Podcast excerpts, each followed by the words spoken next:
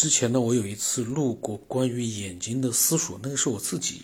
在无聊的时候呢，就是凭空去讲了一些关于眼睛的想法。那个呢，不是从科学的角度，但是呢，其实说句实话，眼睛现在这个实体这样的一个器官，对科学来说呢，已经做了大量的研究，但是眼睛依旧。有着它的很多的秘密。我刚才看到一篇文章，是以前我收藏的，呃，专门讲眼睛，嗯，那么它呢内容我们看看有没有有意思，因为里面有很多关于现在我们已经知道的眼睛的一些嗯内容，然后呢也有一些呢就是关于眼睛的一些嗯未知的东西，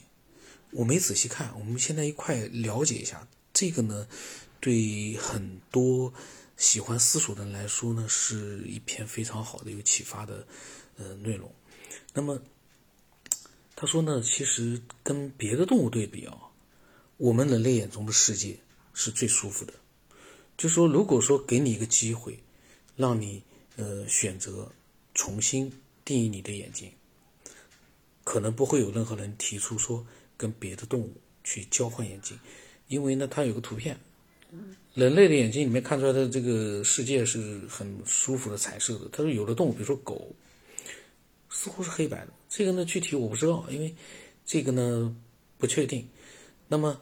嗯，他说在这一切的背后，就是关于眼睛为什么会是世界上最舒服的这样的一个呃看出来的世界这样的一个图像。那么有没有在这个背后有没有就是大家想过为什么会这样？就为什么就是我们看到的世界是完全正常的图像，然后为什么我们看到的是这个颜色呢是五彩斑斓的，然后呢为什么我们的眼睛又是如此的脆弱？因为每个人的眼睛，我现在就感觉吧，我们人现在因为看手机时间比较长，所以呢或多或少其实对眼睛的一个呃能力吧，其实都有损伤，大家应该都有有所体会，因为大家都都在看手机。曾经的手机刚刚就是进入智能化的时代之前，真的没有想到过，呃，手机能起到这样的一个作用。那么眼睛成像的原理是什么？就是说，首先就是要了解一个小孔成像实验。当光线照进一个一面带有小孔的暗箱之后呢，你会发现，在暗箱中小孔后面的挡板上，会呈现出外界物体的倒影。这种神奇的现象，就是我们所说的小孔成像。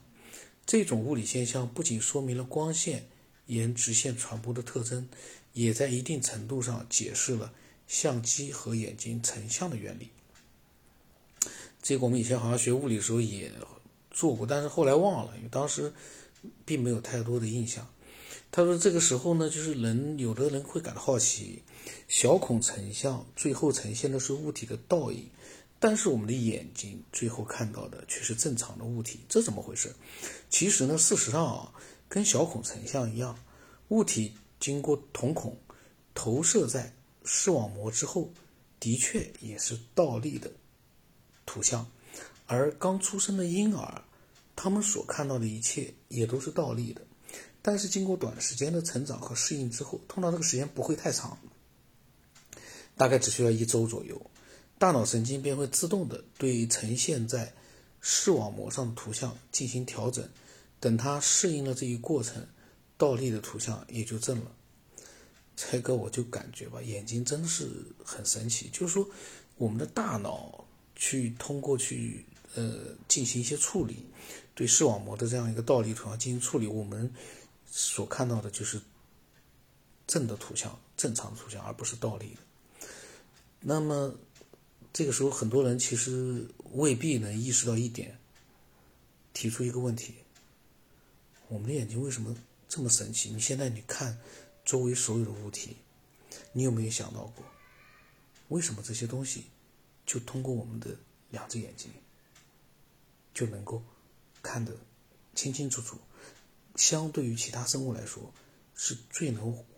还原真实。但是这个真实，现在我看的时候，我在想。照他这么一讲，我也在想，我们 看到的那些是真的是真实的画面吗？那关于人类的眼睛的强大呢，就是看到正立的图像其实倒不稀奇，因为自然界其他的大部分的生物啊，看到的同样也是正立的图像，那他们的大脑也是在做处理啊。这个大脑作为一个处理系统是真的是，呃，很神奇啊。然后他说呢，并且看到正立图像的最大的工程并不是眼睛，而是我们的大脑和视觉神经。那他说，这是否也意味着我们的眼睛并没有想象中那么强大呢？答案是否定的。首先呢，就从图像来看啊，无论是在电脑上还是在手机上，我们所接触到的所有图像都是有像素的。像素越高，意味着这个图像越清晰；而像素越低，则意味着图像越不清晰、越模糊。而提到像素，我们他提到了一个例子啊，就是。以前呃有推出过的一亿像素的手机，就是说如果从太空用一亿像素拍摄到的地球，很多局部画面都是非常清晰的。放大了之后呢，感觉到很清晰。然后对比手机来看的话呢，一亿像素算得上是手机像素里面的天花板了。当然现在都超很多都超过一亿了。他说，但是呢，如果是用我们的眼睛来跟它对比的话呢？这样的一亿像素的这个基础哦，就算再加两个亿都是无法超越的。他说这是通过一个简单的，他通过了一个简单计算来得到人眼看到图像像素。从理论上来说，在自然光的条件下，我们的人眼有能力将两条细线间隔零点零一度的细线分辨出来。而如果我们将这两条细线比作像素的话，那么一个像素就是人眼看到的零点零零五度。假设人眼的纵向和横向的视野都是一百二十度，那么通过简单的计算就可以得到人眼的横向和纵向像素都是两万四千像素，总像素就是两万四乘两万四，也就等于说五点七六亿七六亿的像素。就说我们的看到的图像呢？相当于是五点七六亿像素的图片，我个人感觉它有点说少了，因为我们的画面大，我们的画面大，然后，嗯，清晰度跟照相机拍出来的一亿像素相比，可以说是差的太多了。我们眼睛所看到的画面尺度相当大，那个这么大的尺度的话，你要是算成像素，我个人感觉是。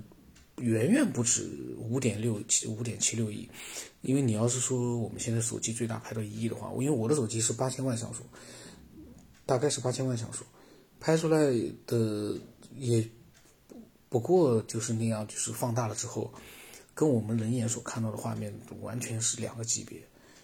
他说，嗯，单从像素来看的话，说人眼远超手机绝对没有任何夸大其词的成分。说当然呢，对于我们的眼睛来说，仅从像素上定义它的强大，也其实远远不够。为什么呢？因为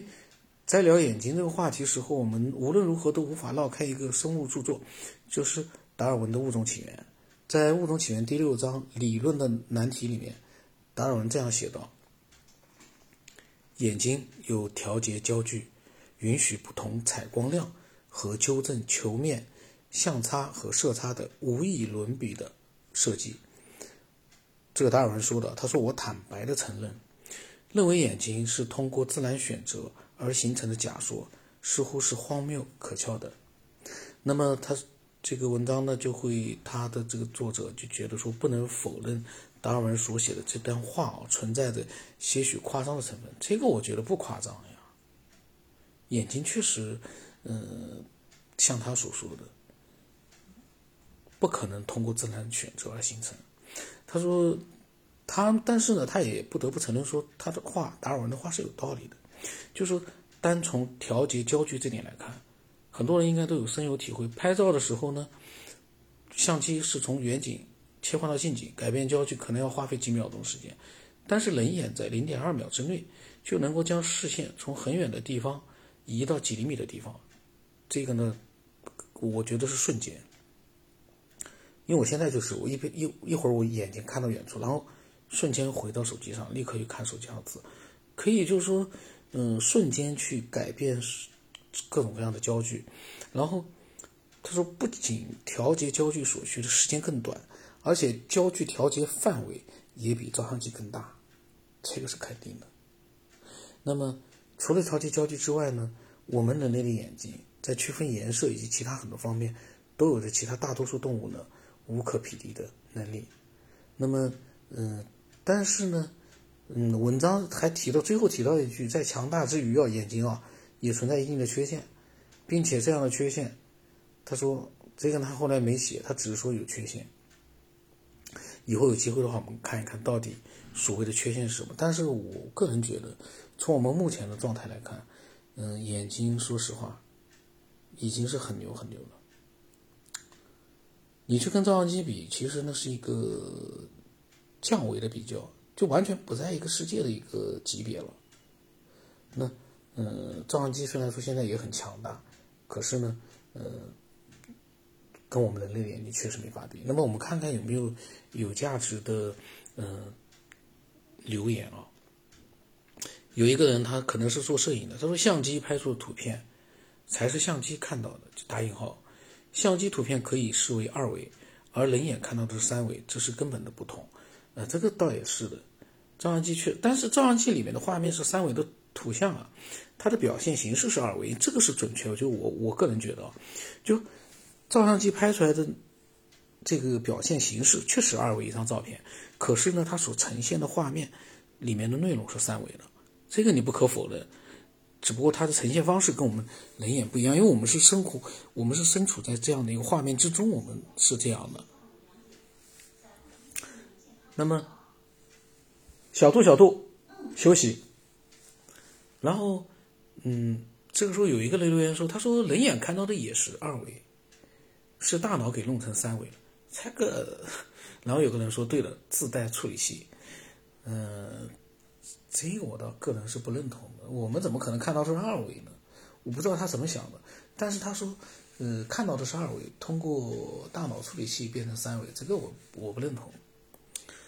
因为我们是身处在这个环境里面，你所看到的一切。我们眼睛所看到的一切，不管大脑有没有去经过处理，我们看到的都是三维的，我就是我们所说的三维。然后有人说单眼就是二维，单眼也是三维，只不过单眼的范围会小一点。大家可以想想，就是这我这这是我个人的看法，嗯，但是我觉得呢，就是说在某种情况之下呢，应该是对的，因为。单眼呢，跟跟双眼看出来是一样，只不过范围小一点，不存在什么单眼二维、双眼三维。然后呢，呃，这个呢我不管，因为他们所讲的这个，我觉得并没有太多的一个嗯思索讲出来的话。然后这个时候有一个人留言了，说你怎么知道你看到的世界是真实的？那么色弱的人眼中的世界就是假的呢？他这个呢，其实他色弱呢，其实我觉得不准，他应该说色盲，因为我就色弱，我色弱呢，我看出来的世界跟正常人是一样的，只不过就是很多的红色、绿色混在一起的时候，可能我看到的跟正常的就是看出来是一不太一样，就是呈现的图案，我们人类的那个呃测试色弱的那个那个图啊不一样，其他的其实在真实的环境里面，你像我开开车。红绿灯我也看得清楚，因为它是单独的，不是混在一起的那种碎的颜色，零碎的颜色，所以呢没有什么区别，就是一个色彩上可能看上去，呃，会有些细微的差别。然后，然后呢，有一个人留言说，他说作者开头眼睛成像的原理就错了，眼睛的成像力还要更高级，要凸透镜成像，凸状晶状体就是眼睛中的凸透镜。晶状体两端的肌肉可以控制晶状体的曲率，调整及焦距，这就是为什么长时间近距离看东西眼睛会疲劳，甚至于成为近视眼的原因。眼睛是最精密的摄像头，视网膜就是底片。这个我觉得，他说调节焦距是，呃，晶状体两端的肌肉可以控制那个晶状体的曲率。这个我觉得。我这个越看他们的留言，包括那个内容，我就在想，我们的眼睛怎么会，呃，真的是很厉害啊。那么，嗯，然后呢，有一个人说，他说是真实的，就说世界是真实的，但是不是完整的，因为还有不见不可见的光谱和人眼无法识别的波段，例如电磁波。嗯，那么这个呢，我们不去管，然后看看，嗯，然后这个有个人说，近视眼是不是相当于像素变低了？这个问题这是很好的问题，因为近视眼很明显，我们近视眼啊看到的东西没有呃视力正常人看到的那么清楚，所以呢，他呃，所以有的时候我感觉啊，在很多人的留言里面，其实能呃看到一些我们平时我们自己可能没有去呃考虑到的一些呃问题。然后有一个人回答说呢。近视眼不是像素变低了，而是焦段改变了，中长焦不好使了，只能短焦和微焦了。然后有一个人问：那那远视呢？还有沙光眼、散光眼呢？沙眼和散光眼呢？然后有个人回答说呢：近视是对不了中远焦距，远视是对不了近焦距，散光是镜头变形了，沙眼是镜头进了灰。他这个是很有意思啊，人才啊。那么现在就是。看看有没有就是啊，这有一个，这个人呢，以后就是我刚才说五点七六一像素，我觉得是低了，我们人类应该更高、更高、很更多。那么他倒是觉得没那么高。他说人眼只有视野中心视野中心聚集的地方清晰，余光的地方都是模糊的。大脑处理的最多几千万像素，如果真有五点七六亿，估计大脑来不及处理那么多信息，昏迷了。嗯，这个。那么有一个人留言说呢，人脑的存储量和处理信息的速度是很恐怖的，不亚于目前的超级计算机。然后这个时候有一个人说，超级计算机也没有人类大脑储存的多。然后这些人啊，其实我觉得他们都挺，呃，对科学都有一定的了解，我总感觉。然后也有一个人，还有一个人说，他也不赞同有七五点七六亿。他说：“这远远超过了大脑对图像的处理能力。个人认为，眼睛看东西的时候呢，像素在一百万以内，甚至十万像素以内。计算方法很简单，人在阅读的时候能同时看清楚非常清楚的字，也就是说一个两个，这个范围就一度左右。如果一像素宽度是零点零零五度的话，那么一个长宽，呃，是是是的，就是说是，呃。”视角为一度的正方形面积就是两百乘两百等于四万像素，也就是说，我们每次看清楚的范围在眼睛的视网膜上的四万像素以内，而此范围以外的画面是非常模糊的。有很多人觉得说还挺有道理的，这个我觉得你所看的以书本上的字来讲的话，我觉得不算数。你要这么想，我们在看外景的时候，就在呃，我们比如说我们是在户外的时候。你所看到的东西，那个清晰度，你想想看，那个纵深感，因为我们在看一棵树的时候，近的叶子、远的叶子、深处的叶子、高的叶子，我们都能看得很很清晰。这个里面每一颗叶子可能就很多像素了，这个我们不谈了，因为这种东西呢都空谈，没有太多依据。但我个人觉得，像素是超过呃五点七六亿的。然后呢，这个呃文章呢，说句实话，对眼睛呢是有一定的一个介绍。然后有一个人说呢，眼睛是造物主智慧设计创造的精密的、奇妙的器官。嗯，说的反正怎么讲呢？嗯，我觉得呢，对我了解眼睛，我觉得是有一定作用的。但是呢，他没有谈到更多的我们。更深层次的一些思索，就未知的一些东西的思索和我们的一些设想。那么下面的留言呢，其实也没有太深入的去想。嗯，我有空的话，我们再试图呃去了解一下眼睛的其他的一些我们已知的一些东西，包括所谓的缺陷。然后呢，我们看看能不能思索出一些我们对眼睛啊这样一个。所谓的达尔文都觉得很难演化出来的，那么它的潜台词就是说这是一个精密的一个被设计出来的一个器官，可能是这样一个潜台词。那么我们再去设想一些更有意思的东西，今天因为内容时间讲太长了，就讲到这里吧。嗯，那么如果呃有的人比如说有自己对眼睛的更多的思索呢，也可以分享一下自己的想法。